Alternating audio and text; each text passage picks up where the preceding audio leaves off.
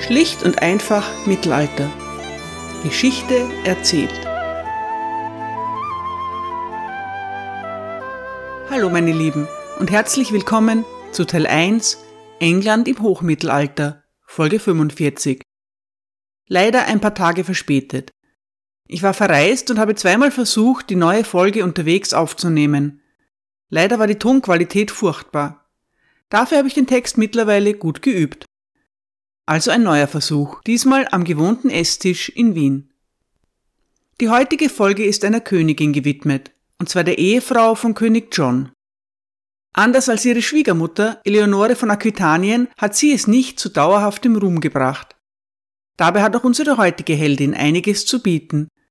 Sie war zu Lebzeiten eine veritable Skandalnudel.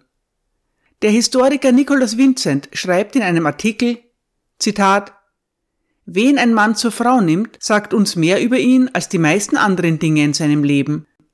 Es überrascht nicht, dass Historiker viel von Eleonore von Aquitanien halten. Weit weniger ist über Isabella von Angoulême, die Frau von König John, geschrieben worden. Die Ehe und das Temperament der Plantagenets passen nicht gut zusammen. Richard I. lebte fast völlig isoliert von seiner Frau. Die Beziehung zwischen seinen Eltern Henry II. und Eleanor war so berüchtigt, dass sie zur Inspiration einer ganzen Reihe von Büchern und Filmen gedient hat. John selbst dürfte es in Bezug auf die eheliche Harmonie kaum besser ergangen sein als seinem Vater und seinem älteren Bruder. Seine Gemahlin Isabella war auf ihre Art eine ebenso interessante Frau wie ihre beiden Vorgängerinnen. Die Ehefrauen der Plantagenet-Könige waren vielleicht aufbrausend und es war die Hölle mit ihnen zu leben. Langweilig waren sie nie. Zitat Ende. Was Isabella betrifft, so ist dieses Urteil vielleicht etwas hart. Als sie Königin von England wird, ist sie noch ein Kind. Auch als erwachsene Frau und Mutter erhält sie in England keinerlei Kompetenzen. Dafür läuft sie als Königin Witwe in ihrer Heimat Angoulême zur Höchstform auf. Heute geht es um Isabella von Angoulême die lästige Witwe. Als John den Thron besteigt, ist er bereits seit zehn Jahren verheiratet. Seine Frau ist die reiche Erbin Isabella von Gloucester. Die Namensgebung ist in den vergangenen Jahren nicht fantasievoller geworden. Beide Ehefrauen von König John haben denselben Vornamen. Das ist zumindest praktisch und leicht zu merken. Die Ehe von John und seiner ersten Isabella ist kinderlos, was langsam zu einem Problem wird. Aber der König hat sich ein Hintertürchen offen gelassen. Isabella von Gloucester ist Johns Großcousine. König Henry I. ist ihr gemeinsamer Urgroßvater. Damit sind die beiden für eine gültige Ehe zu nahe verwandt. Der Erzbischof von Canterbury hat John bereits vor Jahren dazu aufgefordert, der Ehe durch einen Dispens Gültigkeit zu verschaffen. John hat darauf verzichtet. Das erweist sich nun als vorteilhaft. John hat kein Problem damit, seine Ehe annullieren zu lassen. Isabella von Gloucester darf sich zurückziehen und es wird ihr verboten, sich wieder zu verheiraten.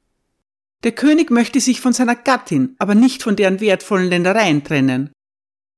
Erst als der Earl of Essex viele Jahre später 20.000 Pfund für die reiche Erbin bietet, kann John nicht widerstehen und lässt sie ziehen.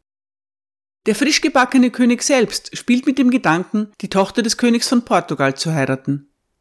Die Verhandlungen sind schon recht weit fortgeschritten, als es zu einer Planänderung kommt. Der Grund dafür liegt in Aquitanien. Aquitanien ist das Problemkind unter den angevinischen Herrschaftsgebieten. Die dortigen Magnaten sind aufsässig und stur. Da sie auf dem Kontinent selbst Vasallen des Königs von Frankreich sind, fällt es den Plantagenets schwer, die Aquitanier zu kontrollieren. Wenn es gar zu krass wird, schreiten sie ein und schleifen die eine oder andere Burg. Die Realität aber ist, dass die lokalen Barone quasi autonom herrschen und sich der feudalen Hierarchie nicht unterworfen fühlen. Wo immer es möglich ist, versuchen sie, die französischen und die englischen Könige gegeneinander auszuspielen. König John will die aquitanischen Edelleute für sich gewinnen. Die Lusignans sind eine besonders einflussreiche Familie. Kurz nach seiner Thronbesteigung im Januar 1200 erkennt John Hugh de Lusignans Anspruch auf die Grafschaft La Marche an. Für Hugh bedeutet das eine enorme Expansion seiner Territorien. Aber Dankbarkeit ist bereits im Mittelalter keine politische Kategorie. Die Herrscher von Lusignan und La Marche wollen mehr. Sie wollen auch noch Angoulême. Angoulême liegt zwischen Poitiers und Bordeaux. Es ist nicht riesig, aber von großer strategischer Bedeutung. Die Grafen von Angoulême sind durch die Handelsrouten, die ihre Ländereien durchziehen, reich geworden. Einen Großteil dieses Reichtums haben sie in den Bau von Burgen und die Bezahlung von Söldnern investiert. Jedes Abdriften von Angoulême in Richtung des französischen Königs stellt eine ernsthafte Bedrohung für die Plantagenets dar.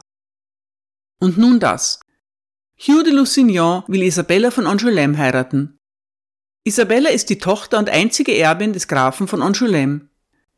Ihre Mutter ist Alice of Courtenay, eine Enkelin des französischen Königs Louis IV. Durch sie gehört Isabella dem europäischen Hochadel an. Die Vereinigung von Lusignan und La Marche, die Hugh de Lusignans Vorfahren seit vielen Jahren angestrebt haben, ist eine Sache. Die Vereinigung von Lusignan, La Marche und Angoulême ist etwas anderes. Es wäre eine Katastrophe für König John, wenn Hugh de Lusignan Herr über den größten Teil des Poitou werden würde. Wie es sich für eine Verlobung unter Edelleuten gehört, zieht Isabella von Angoulême zu Hughes Familie. Es findet aber keine Hochzeit statt. Die kleine Isabella hat das legale Alter noch nicht erreicht. Mittelalterliche Standards sind anders, aber für eine gültige Ehe muss die Braut doch zumindest zwölf Jahre alt sein. Isabella soll sehr schön sein, aber sie ist noch ein Kind. Die Ehe ihrer Eltern ist erst ab 1191 dokumentiert. Demnach wäre Isabella erst neun. Vermutlich ist sie etwas älter. Der Chronist Cockshell schreibt, Isabella quasi duodenis videbatur, das heißt, schien etwa zwölf Jahre alt zu sein. Als König John von der Verlobung von Hugh und Isabella erfährt, schreitet er zur Tat. Angeblich hat er die kleine Braut kürzlich kennengelernt und ist in heißer Liebe zu ihr entbrannt. Angesichts des Alters von Isabella erscheint das etwas unwahrscheinlich. Man kann John wahrlich viel vorwerfen. Pädophilie dürfte nicht dazugehören. Trotzdem ist sein Vorgehen ziemlich schockierend. Der König schickt Hugh de Lusignan unter einem Vorwand nach England. Dann überredet er Isabellas Vater dazu, seine Tochter nach Hause zu holen. Der Graf von Angoulême spielt mit. Isabellas Verlobung wird gelöst und sie heiratet König John. Ratzfatz, Problem gelöst. Der 34-jährige König von England ist also mit einer kaum zwölfjährigen verheiratet. Der Skandal ist aber nicht der Altersunterschied an sich, sondern es sind die Umstände der überstürzten Hochzeit. Hugh de Lusignan ist sogar noch älter als John. Er hat bereits einen Sohn, der im selben Alter ist wie seine gestohlene Braut. König John bittet die Bischöfe von Bordeaux, Saint, Limoges, Angoulême und Waterford darum, die Legitimität seiner Ehe mit Isabella zu bezeugen. Sein Eifer ist nicht überraschend, denn natürlich ist das Mädchen in Wahrheit immer noch zu jung, um zu heiraten. Die Lusignans sind empört. Hätte John nun versucht, sie zu entschädigen, wäre vielleicht eine friedliche Lösung möglich gewesen. Aber John ist John und Diplomatie nicht seine Stärke. Anstatt die Lusignans zu besänftigen, ärgert er sie weiter. Die Lusignans appellieren an die nächste Instanz, König Philipp von Frankreich. Philipp ruft John an seinen Hof. John kommt nicht. Das freut König Philipp, denn nun kann er Johns Ländereien einziehen. Mit Genuss erklärt er dessen französische Besitztümer für verwirkt. John setzt sich zur Wehr, aber erfolglos. Am Ende verliert er alles. Im Sommer 1204 sind die gesamte Normandie, Maine, Anjou, die Touraine und ein Großteil des nördlichen Poitou von Philipp Augustus und den Verbündeten Frankreichs besetzt. Und wessen Schuld ist das? Die Chronisten haben keinen Zweifel. Es ist seine schamlose junge Frau, die den englischen König so weit gebracht hat. Aus rauschhafter Liebe zu ihr hat er das angevinische Reich dem Untergang geweiht. Roger of Wendover schreibt, Zitat, der besagte König heiratete auf Anraten des Königs von Frankreich Isabella, die Tochter des Grafen von Angoulême, ehemals Ehefrau von Graf Hugh von La Marche, diese Heirat war später sowohl für den König als auch für das Königreich England sehr schädlich. Zitat Ende. Das ist interessant. Hat John Isabella wirklich auf Anraten des französischen Königs geheiratet? Das wäre eine meisterhafte Intrige des alten Ränkeschmieds. Philipp Augustus regt John demnach selbst zu der Tat an, durch die er ihn später zu Fall bringt. Die Chronisten sind jedenfalls nicht beeindruckt von der Ehe des Königs. Matthew Paris erzählt, Zitat, König John verbrachte Weihnachten 1202 in Caen in der Normandie, wo er, alle Kriegsängste beiseite schiebend, täglich mit seiner Königin üppig schlemmte und seinen Schlaf am Morgen bis zum Abendessen verlängerte. Zitat Ende. Und später, als sich die schlechten Nachrichten häufen, Zitat, die Trägheit von König John. In der Zwischenzeit hielt sich der König der Engländer mit seiner Königin untätig in Rouen auf. Es hieß, er sei durch Zauberei und Hexerei betört gewesen. Denn inmitten all seiner Verluste und Schande zeigte er allen ein fröhliches Gesicht, als hätte er nichts verloren. Zitat Ende. Wir sehen, wenn ein König seine Pflichten vernachlässigt, ist wahrscheinlich eine lotterhafte Frau daran schuld. Auch wenn es sich dabei um seine blutjunge Ehefrau handelt. In Wahrheit gibt es keinen Hinweis darauf, dass die Ehe in den ersten Jahren überhaupt vollzogen wurde. Das erste Kind von John und Isabella wird erst sieben Jahre nach der Hochzeit geboren. Da ist Isabella ungefähr 18 Jahre alt. Matthew Paris lässt auch weiterhin kein gutes Haar an der Königin. Ein letztes Zitat. Der König verabscheute seine Frau und sie ihn, Sie war eine inzestuöse und verkommene Frau, die so notorisch des Ehebruchs schuldig war, dass der König befohlen hatte, ihre Geliebten zu ergreifen und auf ihrem Bett zu erdrosseln. Zitat Ende. Naja. Matthew Paris kann sehr amüsant sein, aber wenn er jemanden nicht leiden kann, verliert er jedes Maß. Nach ihrer Hochzeit wird Isabella nicht nur in Westminster Abbey gekrönt, sondern auch mit dem heiligen Öl gesalbt. In seinen Briefen nennt John seine Frau, die, Zitat, durch Gottes Gnade und mit der gemeinsamen Einwilligung und Zustimmung der Erzbischöfe, Bischöfe, Grafen, Barone, Geistlichen und des Volkes von England gekrönte Königin von England. Zitat Ende. Sechs Tage nach der Hochzeit, noch in Chinon, sagt John Isabella großzügige finanzielle Mittel zu. Das englische Wort dafür ist Dauer, es gibt für Dauer keine treffende deutsche Übersetzung, oder zumindest ist mir bis jetzt keine eingefallen. Die Dauerlands einer Königin sind die Ländereien, die ihr für ihren Unterhalt zur Verfügung gestellt werden. Wenn der König stirbt, so wird die Königin zur Dowager Queen, zur Königin Witwe. Ihre Ländereien stehen der Dowager Queen weiter zur Verfügung. John hat ein Problem. Zum Zeitpunkt seiner Heirat mit Isabella von Angoulême verfügt England bereits über zwei Dowager Queens. Johns langlebige Mutter Eleanor und Berengaria, die Witwe von Richard Löwenherz. Von allen Seiten bedrängt gehen dem englischen König langsam die Ländereien zur Versorgung seiner vielen Königinnen aus. Sympathieträger, der er ist, versucht John vor allem seine Schwägerin Berengaria zu übervorteilen, wo er nur kann. Richards Witwe muss während Johns Herrschaft ständig um ihre Apanage und ihre Ländereien kämpfen. Seine geliebte Mutter Eleanor behandelt John hingegen überaus zuvorkommend. Isabella von Angoulême werden zwei der reichsten Lordschaften im Poitou versprochen.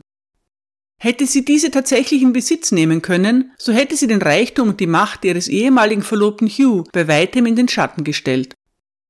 Das muss ein schmerzhafter Stachel im Fleisch der stolzen Lusignans gewesen sein. Einer Chance, seine Gegner zu provozieren, kann John einfach nie widerstehen. Der Rest von Isabellas Dauer liegt im Anjou und der Touraine. Schon damals ist klar, dass das angevinische Reich schwer bedroht ist. Bezeichnenderweise werden Isabella gleichwertige Ländereien in England zugesagt, sollten ihre kontinentalen Besitztümer verloren gehen. Vier Jahre nach Johns Hochzeit stirbt seine Mutter Eleanor. Daraufhin wird eine zweite Regelung für Isabella getroffen. Ob diese die alte Regelung ersetzen oder ergänzen sollte, ist umstritten. Selbstverständlich hat Isabella selbst später keinen Zweifel daran, dass sie Anspruch auf alle Ländereien hat, sowohl die, die ihr bei ihrer Hochzeit zugewiesen werden, als auch die, die sie nach Eleanors Tod erhält.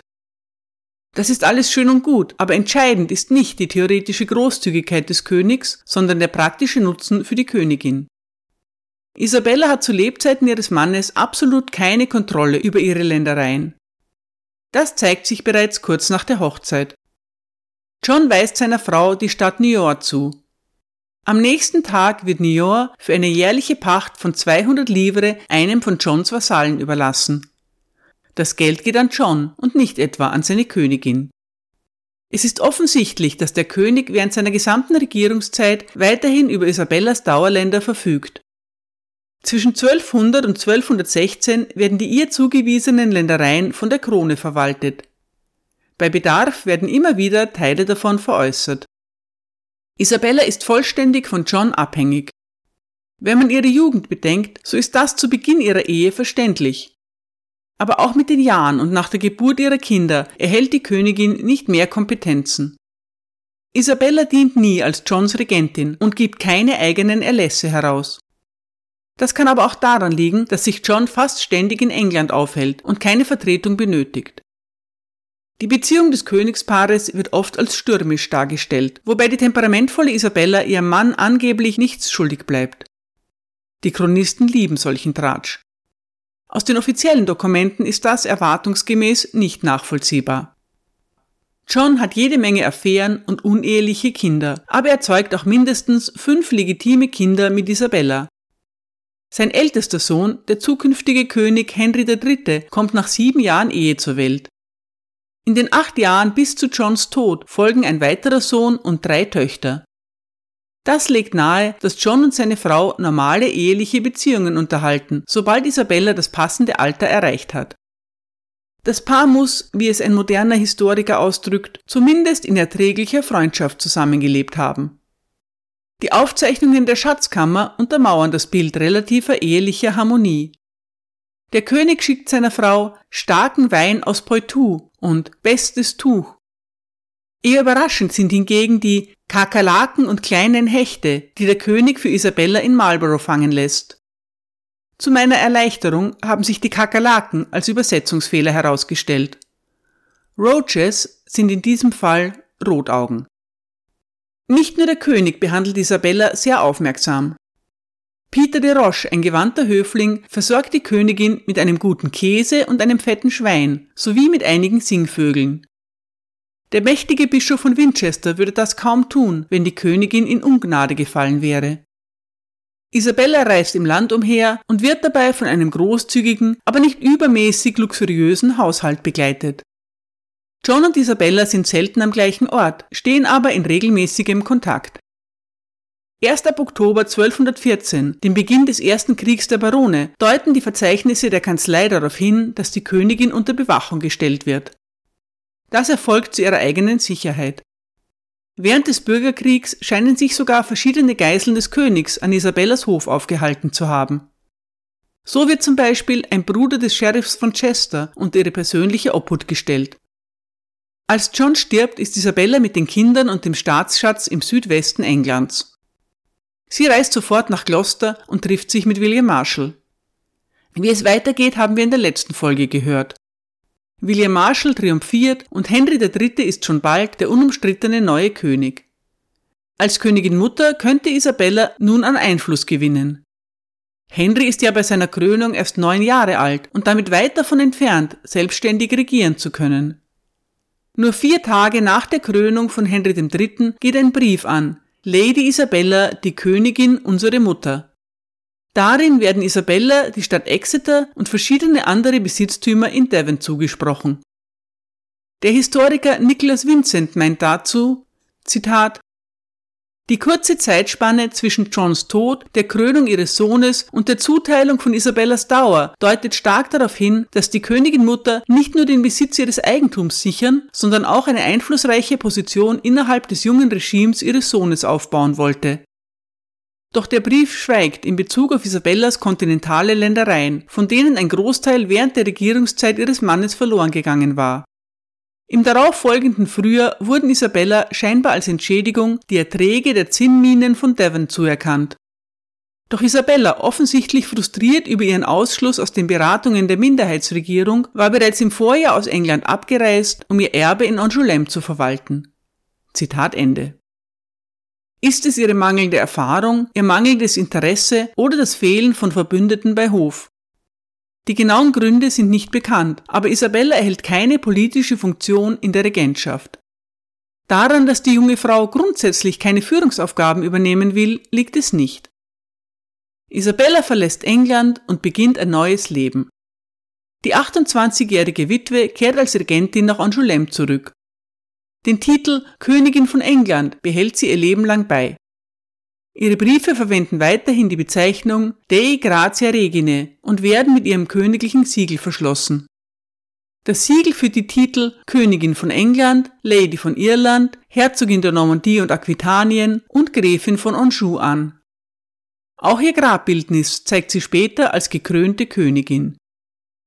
Von ihren fünf Kindern reist nur die älteste Tochter, die siebenjährige Joan, mit nach Frankreich. Moderne Historiker haben Isabella von Angoulême für das Verlassen ihrer kleinen Kinder stark kritisiert.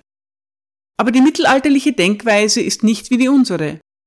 Es ist völlig normal, außerhalb der Kernfamilie und innerhalb des erweiterten familiären Netzwerks aufzuwachsen. Die Geschwindigkeit, mit der Isabella ihren Anspruch durchsetzt, ist beeindruckend. Schon bald schickt sie Briefe an ihren Sohn, in denen sie Unterstützung für die Verteidigung ihrer Ländereien einfordert. Ich habe es bereits an anderer Stelle erwähnt. Briefe sind damals keine private Angelegenheit. Es sind Verlautbarungen, die für den ganzen Hof bestimmt sind. Ein Beispiel. Zitat. An ihren liebsten Sohn Henry, durch die Gnade Gottes, erhabener König von England, Lord von Irland, Herzog der Normandie und Aquitanien, Graf von Anjou, schickt Isabella durch dieselbe Gnade seine demütige Mutter, Königin von England, Grüße und gute Wünsche. Ihr wisst, geliebter Sohn, dass wir euch oft angefleht haben, uns für unsere Pläne Rat und Hilfe zu gewähren, und ihr habt bisher nichts davon getan. Deshalb bitten wir euch nochmals, uns sofort zu unterstützen und uns nicht mit Worten zu besänftigen. Denn ihr sollt wissen, dass wir ohne eure Hilfe und euren Rat unser Land nicht regieren und verteidigen können. Wenn der Waffenstillstand mit dem König von Frankreich gebrochen werden sollte, wäre das sehr gefährlich für diese Region. Und auch wenn von diesem König nichts zu befürchten wäre, so gibt es überdies noch gefährlichere Nachbarn. Daher ist es notwendig, dass ihr euer und unser Land in dieser Region unverzüglich unterstützt, damit weder ihr noch wir unser Land verlieren, weil es an eurem Rat und eurer Hilfe mangelt. Wir bitten euch zu handeln, damit wir jetzt etwas von dem haben, mit dem uns unser Mann, euer Vater, ausgestattet hat. Denn ihr sollt wissen, dass wir wahrhaftig sehr in Not sind Hätte uns unser Mann nichts hinterlassen, so solltet ihr uns doch von Rechts wegen helfen, damit wir unser Land verteidigen können, da es um euren Vorteil und eure Ehre geht. Wir schicken euch Lord Geoffrey de Baudeville und Lord Valeron, die euch viele Dinge berichten können, die wir nicht in Briefen darlegen können. Ihr könnt dem Glauben schenken, was sie zu eurem und unserem Nutzen sagen werden. Zitat Ende. Nicht gerade der herzliche Brief einer liebenden Mutter. Aber das Schreiben richtet sich auch nicht wirklich an Henry, sondern an seine Regenten. Vielleicht lässt Isabella ihrem Sohn über die beiden Gesandten etwas wärmere Worte ausrichten. Es wäre dem jungen, einsamen König zu wünschen. Isabella ist zuerst sehr beliebt in Angoulême und hat auch die Unterstützung des englischen Hofes. Bald aber gerät sie in eine gewaltige Auseinandersetzung mit Bartholomew de Le Pew, dem bisherigen Regenten von Angoulême. Er und seine beiden Söhne werden von Isabella inhaftiert. Sie gerät auch mit dem Bischof von Saint in Konflikt, der ein Exkommunikationsurteil gegen sie erlässt. So haben die englischen Regenten sich das nicht vorgestellt. Isabella hat nicht die Absicht, als Verwalterin ihres Sohnes zu fungieren. Sie sieht Angoulême als ihr eigenes persönliches Erbe an. Der entmachtete Bartholomew de Le Pew beschwert sich in England. Die englischen Regenten intervenieren für ihn, aber Isabella ist davon völlig unbeeindruckt. An Pandulf Verraccio, den päpstlichen Legaten und einen der Regenten von England, ergeht folgendes kampfeslustiges Schreiben. Zitat an ihren liebsten Vater und Herrn, Pandulf, von Gottes Gnaden gewählter Bischof von Norwich, Chamberlain des Papstes und Legat des Apostolischen Stuhls, sendet Isabella, von derselben Gnade Königin von England, Lady von Irland, Herzogin der Normandie und Aquitanien und Gräfin von Anjou, Grüße. Ihr werdet wissen, dass wir auf Wunsch unseres Sohnes, des Königs von England und seiner Berater, angeboten haben, Bartholomew de Pew all sein Land, seinen Besitz und seine Pacht, die er hatte, bevor wir dorthin kamen, in ihrer Gesamtheit zurückzugeben, außer unsere Burgen. Ebenso alle seine Geiseln, abgesehen von seinen beiden Söhnen, die wir in angemessener Obhut behalten möchten, bis wir sicher sind, dass er uns keinen Schaden zufügen will. Falls er das nicht akzeptieren sollte, haben wir ihm ein faires gerichtliches Urteil angeboten, was er völlig ablehnte. Wir sind erstaunt, dass die Regenten unseres Sohnes Lord Hugh de Lusignan und Lord Geoffrey de Neville Seneschal des Poitou geschickt haben, um Bartholomew gegen uns zu unterstützen. Denn obwohl unser Sohn, der König und sein Rat nicht befohlen haben, uns anzugreifen, gibt es doch viele, die uns bedrängen.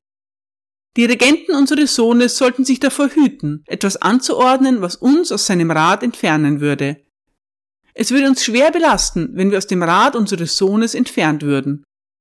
Und sie sollten wissen, dass wir darüber informiert wurden, dass besagter Bartholomew dem König von Frankreich zu verstehen gab, dass unser Land Teil seines Lehens sei, und er bat, dass der französische König uns befiehlt, ihm sein Land zurückzugeben.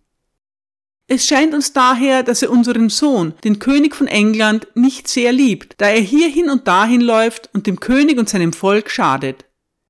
Wir bitten euch, Briefe von unserem Sohn, dem König, an Lord Hugh de Lusignan und den Seneschall des Poitou zu schicken, in denen er ihnen befiehlt, uns zu helfen. Schreibt uns zurück, was ihr zu tun gedenkt. Isabella zeigt sich wild entschlossen, ihre Position in Angoulême zu behaupten. Und das ist erst der Anfang.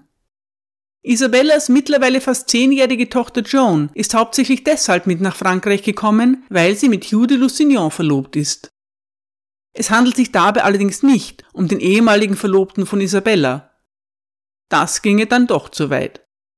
Der alte Hugh, der Neunte, ist beim wenig spektakulären fünften Kreuzzug ums Leben gekommen.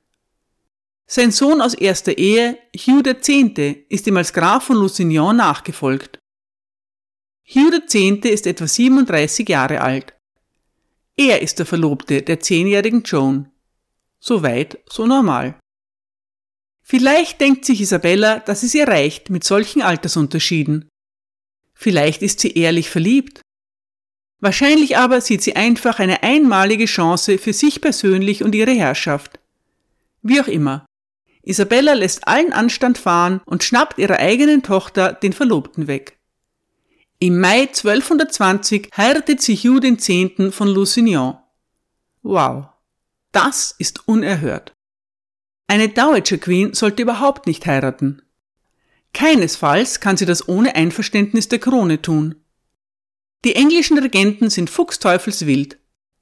Isabellas Ländereien werden eingezogen und die Magnaten von England beantragen sogar ihre Exkommunikation. Der Papst allerdings rät zur Mäßigung. Er bevorzugt eine diplomatische Lösung. Isabella und Hugh halten im Gegenzug die kleine Joan praktisch als Geisel. Die ist mittlerweile mit dem König von Schottland verlobt, aber Isabella erlaubt ihr nicht auszureisen. Schließlich erhält sie ihre Dauerländer zurück und lässt ihre Tochter ziehen.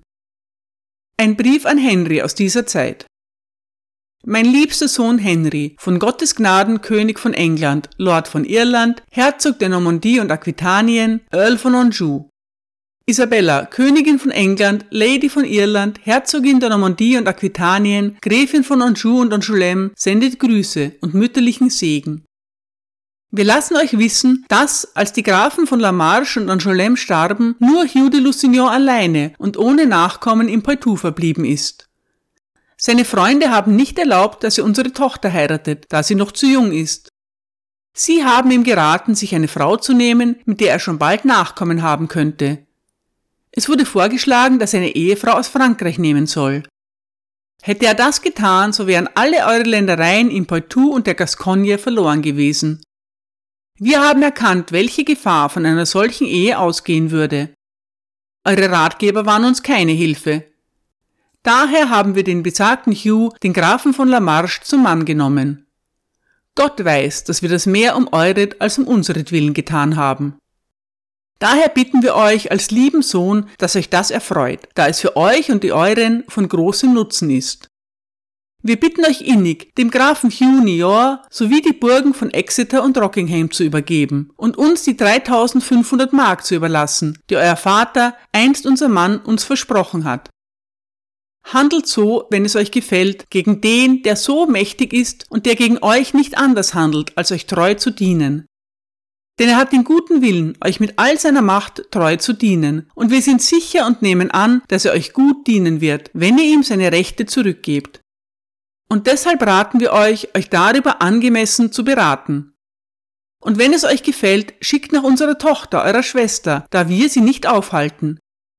Ihr könnt sie durch Boten mit einem schriftlichen Nachweis von uns abholen. Die Drohung in diesem nur vordergründig höflichen Brief ist unüberhörbar. Die Regenten geben nach. Isabellas Dauerländereien werden ihr zurückgegeben. In den folgenden Jahren spielen Isabella und Hugh den französischen und den englischen Hof mit großem Vergnügen gegeneinander aus.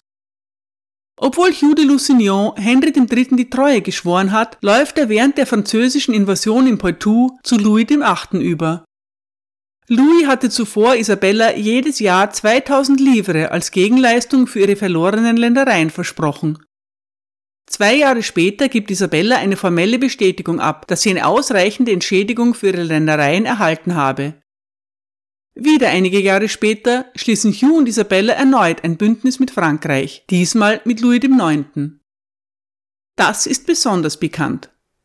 Louis IX. ist noch minderjährig.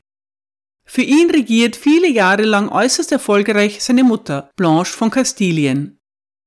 Blanche von Kastilien ist die Cousine von Henry III. Eleonore von Aquitanien hat ihre Enkeltochter persönlich als Ehefrau des französischen Königs ausgewählt. Sie hat eine gute Wahl getroffen. Die resolute Blanche macht als französische Regentin ihrem Cousin Henry das Leben nicht leicht. Isabella und Hugh profitieren von dem Konflikt. Mehrmals werden ihnen Angebote aus England gemacht, wie die 3500 Mark, die ihr angeblich von König John vermacht wurden. Das Angebot wird vom französischen Hof überboten und daher dankend abgelehnt. Isabellas Ehe mit Hugh de Lusignan verläuft aus ihrer Sicht weitaus zufriedenstellender als die mit König John. Während John ihr wenig oder gar keine Handlungsfreiheit eingeräumt hat, agieren Isabella und Hugh häufig gemeinsam und fast gleichberechtigt. Als eigenständige Gräfin von Angoulême scheint ihr Name zusammen mit Hughes in einer großen Anzahl von Urkunden auf. Und noch etwas weist auf eine erfolgreiche Partnerschaft hin. Isabella und Hugh haben mindestens neun gemeinsame Kinder. Die muntere Schar französischer Halbgeschwister wird Henry III. noch gewaltige Probleme bereiten. Von ihren englischen Kindern steht Isabella ihr Zweitgeborener, Richard of Cornwall, am nächsten. Als Richard 18 Jahre alt wird, wird ihm die Verwaltung von Isabellas Dauerländereien übertragen. Das ermöglicht es Richard unter anderem, sich später um die deutsche Krone zu bewerben. Richard of Cornwall ist ein interessanter Mann, der sich absolut eine eigene Folge verdient hätte. Ich werde darüber nachdenken. Im Jahr 1241 kommt es zu einem letzten dramatischen Auftritt von Isabella. Sie ist mittlerweile fast 50 Jahre alt, aber deshalb nicht konfliktscheuer geworden. Louis IX. verlangt, dass seinem Bruder Alphonse, dem neu geschaffenen Grafen von Poitiers, ein Treueeid geleistet wird. Hugh de Lusignan fügt sich, seine Ehefrau nicht. Laut Matthew Paris ist Isabella bestrebt, die Rechte ihres Sohnes Richard of Cornwall zu schützen. Ein lokaler Beobachter erzählt eine andere Geschichte. Demnach reist Isabella an den Hof des Königs, um Alphonse die von ihr verlangte Huldigung zu erweisen. Dort muss sie zusammen mit dem niedrigen Adel stehen bleiben. Louis IX., die Königin von Frankreich, die Gräfin von Chartres und die Schwester der Gräfin, die Äbtissin von Fontevraud, bleiben sitzen. Isabella schäumt vor Wut. Sie findet, dass ihr der ihr zustehende Respekt als Dowager Queen verweigert wird. Wütend zieht sie sich nach Angoulême zurück. Als Hugh versucht, sie zu trösten, ergießt sich ein Strom von Beschimpfungen über ihn und es wird ihm der Zugang zum ehelichen Bett verweigert. Daraufhin ruft Hugh de Lusignan die Barone des Poitou zu einer Rebellion gegen die Franzosen auf. Wow. Was hat Isabella nur an sich, dass immer wieder solche Geschichten über sie in Umlauf geraten? Wahr oder nicht, jedenfalls kommt es zu einem großen Feldzug, an dem auch Henry III. teilnimmt. Die Kampagne wird zu einer Katastrophe für Isabella und Hugh. Louis IX. schlägt die Rebellion in Poitou nieder. Als die englische Armee eintrifft, ist sie den Franzosen zahlenmäßig weit unterlegen. Sie entgeht nur knapp der Vernichtung. Henry III. flieht in letzter Minute nach Bordeaux, während Hugh und Isabella schon bald um Frieden bitten. Als Gegenleistung für ihre Begnadigung verzichten sie auf einen Großteil ihrer französischen Apanagen. Auch persönlich hat der Aufstand für Isabella schwere Konsequenzen. Die Franzosen beschuldigen sie, eine Revolte ausgelöst zu haben und die Engländer für das Scheitern dieser Revolte verantwortlich zu sein. Isabella ist 54 Jahre alt.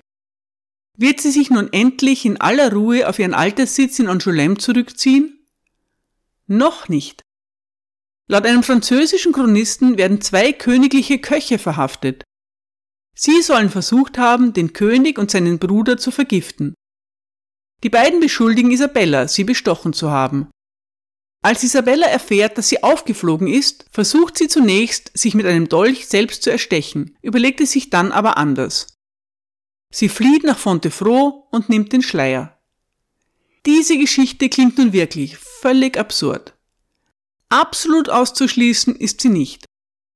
Dass solche Gerüchte überhaupt in Umlauf kommen, sagt einiges aus. Isabella schafft es bis an ihr Lebensende, die Chronisten zu bemerkenswerten Geschichten zu inspirieren. Es ist unklar, ob Isabella wirklich für immer im Kloster Fontevraud bleiben will. Viele adelige Damen ziehen sich in eine Abtei zurück, werden aber keine echten Nonnen, sondern genießen eher einen komfortablen Ruhestand. Ob Isabella das auch so plant, lässt sich nicht mehr feststellen. Vielleicht will sie sich nur für einige Zeit zurückziehen, da sie sich nirgendwo anders sicher fühlt. Was auch immer ihre Absicht ist, Isabella von Angoulême wird das Kloster nicht mehr verlassen. Sie stirbt im Mai 1246 im Alter von rund 58 Jahren in Fontevraud. Dort ruht sie bis heute neben Henry II., Eleonore von Aquitanien und Richard Löwenherz in der Familiengruft der Plantagenets. Isabella von Angoulême kann nicht für den Zerfall des Angevinischen Reiches verantwortlich gemacht werden. Sie ist trotzdem, wie schon anfangs erwähnt, eine äußerst faszinierende Skandalnudel. Wenn man bedenkt, dass ihr Mann der legendäre Bösewicht und Versager König John ist, fragt man sich unweigerlich, was für schräge Typen die gemeinsamen Kinder der beiden wohl sind. Isabella und John haben fünf Kinder. Das älteste, ihr Sohn Henry, wird zu einem äußerst frommen Mann heranwachsen. Gleichzeitig wird er sich zu einem der langweiligsten Könige der englischen Geschichte entwickeln. Da habt ihr doch etwas, auf das ihr euch bis zum nächsten Mal freuen könnt. Danke für eure Aufmerksamkeit.